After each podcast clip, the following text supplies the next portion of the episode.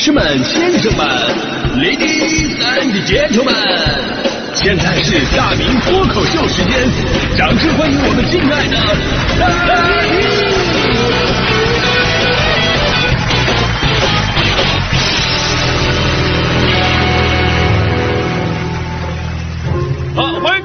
今天的大明脱口秀，我是大明啊。这又到了一年一度的世界睡眠日，那每年的这个时候呢，咱们都会聊聊关于睡眠的话题啊。也希望啊，通过这样一点一点的关注，能够让我们每个人更加重视睡眠对我们身体健康带来的影响。那作为一个主持人呢，肯定是要以身试法的啊，不不不是那个以身作则啊，啊身先士卒，对吧？你劝导别人早睡的时候呢，自己首先就要做到。呃，我在写这篇脱口秀的时候啊，我当时我一看时间，我已经是晚上的十一点钟了。就按理说吧，这个时候应该睡觉了。我呢，一般是早上五点半起床啊，再不睡的话呢，你看满打满算六个小时啊，六个小时睡眠都没保证不了了，那不行啊，对吧？一边是没有完成的稿子，一边是非常重要的睡眠，我该如何选择？我当时心想，既然都咱们做这个话题了，对不对？我要以身作则呀，对不对？于是我立刻我就上床睡觉了，但由于稿子没写完，我心里边不踏实，我一宿没睡着。早上四点钟我就爬起来到单位到单位来写稿子来了。此刻我才感到人生成长的不容易啊！就年轻的时候有什么烦恼，你睡一觉就好了。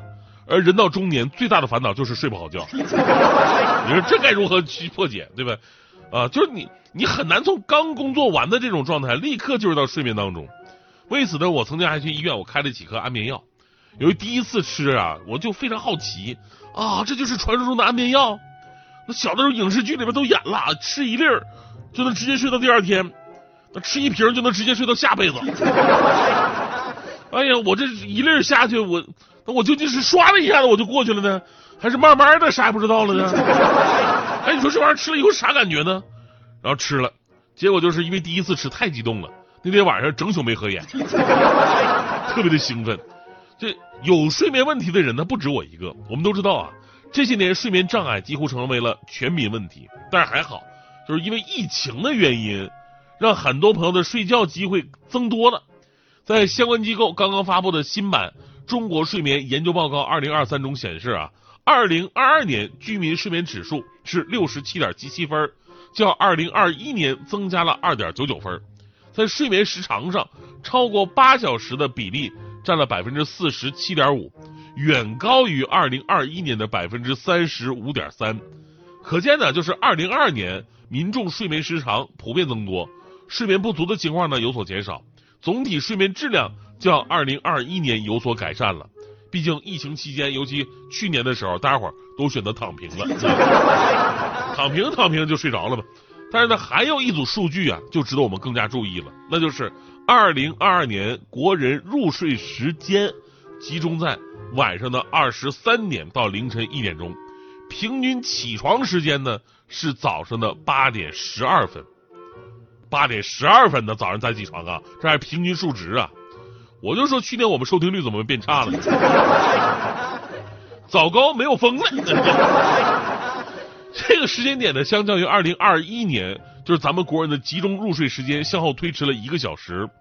与此同时呢，每晚平均睡眠时长不足七个小时的受访者占到了百分之二十五点九，仍然占较大的比例。那晚睡呀、浅睡呀，成为了一种睡眠常态了。也就是说，即便我们的睡眠时长已经改善了很多，但是睡眠习惯仍然非常不好。就是让我想起了好多人说：“哎呀，现在我失眠呐，怎么怎么地？”其实你仔细想一想，他们真的是失眠吗？我身边好多人就是，比方说强哥，强哥老说自己晚上睡不着觉啊，睡不着觉，一遍一遍的刷手机。我说你强哥，你你根本就不是失眠，你呢就是不困好吗？刷手机睡不着，那不很正常吗？你只有在下午开会的时候，领导在上面讲话，你在下边一点睡意都没有，那他叫失眠。我跟你说，那大迪经常被动性失眠，大迪这种被动性失眠呢？就我觉得应该跟他每次租房子是有关系的。朋友们都知道啊，大迪同学啊，这跟那个游击队似的，这六年换了五个房子，五个房子。你看似好像挺倒霉啊，总能赶上各种问题。但实际上呢，也跟他的喜好有关系。他不是喜欢住顶楼，就喜欢就是住一楼，顶楼没人打扰。那住一楼呢，有可能会带个院儿对吧？再加上他就那点租金，他也只能租老旧小区，所以不是赶上这个漏雨，就是赶上那个反水的，啊，经常顶着黑眼圈说：“哎呀，我又一宿没睡啊！”我说：“怎么了？”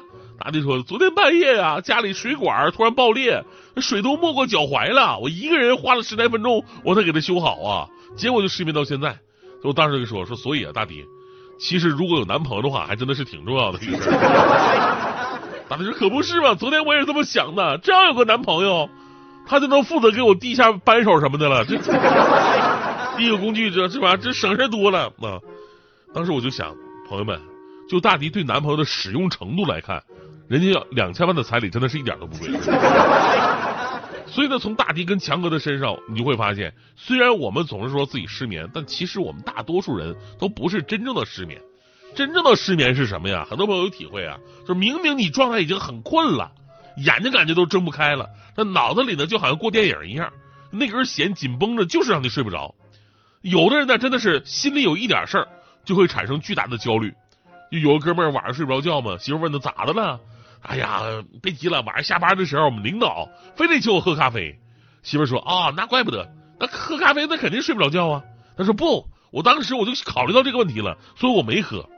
但是现在想一想，不要钱的东西我竟然没喝，我更睡不着了。所以像这种心思的人，他就是天选失眠。所以我们总结一下啊，其实很多人呢并不是真正的失眠，而是并没有给自己创造一个良好的睡眠环境而已。呃，所谓的睡眠环境呢，除了我们老生常谈的，就是睡前远离电子设备啊，拉上窗帘啊，灯光调暗呐，这些外部条件之外，就还有一点是我们特别需要关注的，那就是你的床品应该及时的注意调整。以前吧，咱们在节目里边说过，当年这个英超的曼联俱乐部请专家调整球员的睡眠状况，专家对每个球员都做了专属的定制床垫，走到哪都得背着，可见这些硬件设施对睡眠的影响其实非常大。但这往往呢是最容易被我们忽略的。咱们中国人换床的典型特点是什么呀？我们换床的理由只有一个，哎，这个床垫被我压塌了。呃，来自英国公共卫生营养学专家布罗啊罗布霍布森研究指出，床垫性能在使用的十年内会损坏百分之七十，所以建议五年更换一次。呃，承托力啊、抗菌性啊，还有透气性下降等等问题吧。都可能会导致深度睡眠时间有所缩短。然而呢，相较于欧美国家平均三五年换一次床垫，其实咱们有一半的国人表示已经超过五年都没有换过床垫了。同样道理，像枕头啊、被褥这些床上用品，或多或少都会影响我们的睡眠。所以气氛呢，咱们都烘托到这儿了。这时候大明福利团要是能上个床垫，该多完美，对吧？哎呀，广告词我都想好了，大明啊，大明，夜夜陪你入睡。睡不着的人更多了，是吧？最后呢，还是要提醒朋友们啊，这个睡眠呢是生命健康不可缺少的源泉。今天的二零二三年三月二十一号是第二十三个世界睡眠日，专家提醒了，不良的睡眠习惯呢可增加慢性疾病风险。拯救睡眠特困人需要身心同治，出现睡眠障碍，咱们实在不行了，咱们就去医院看一看去。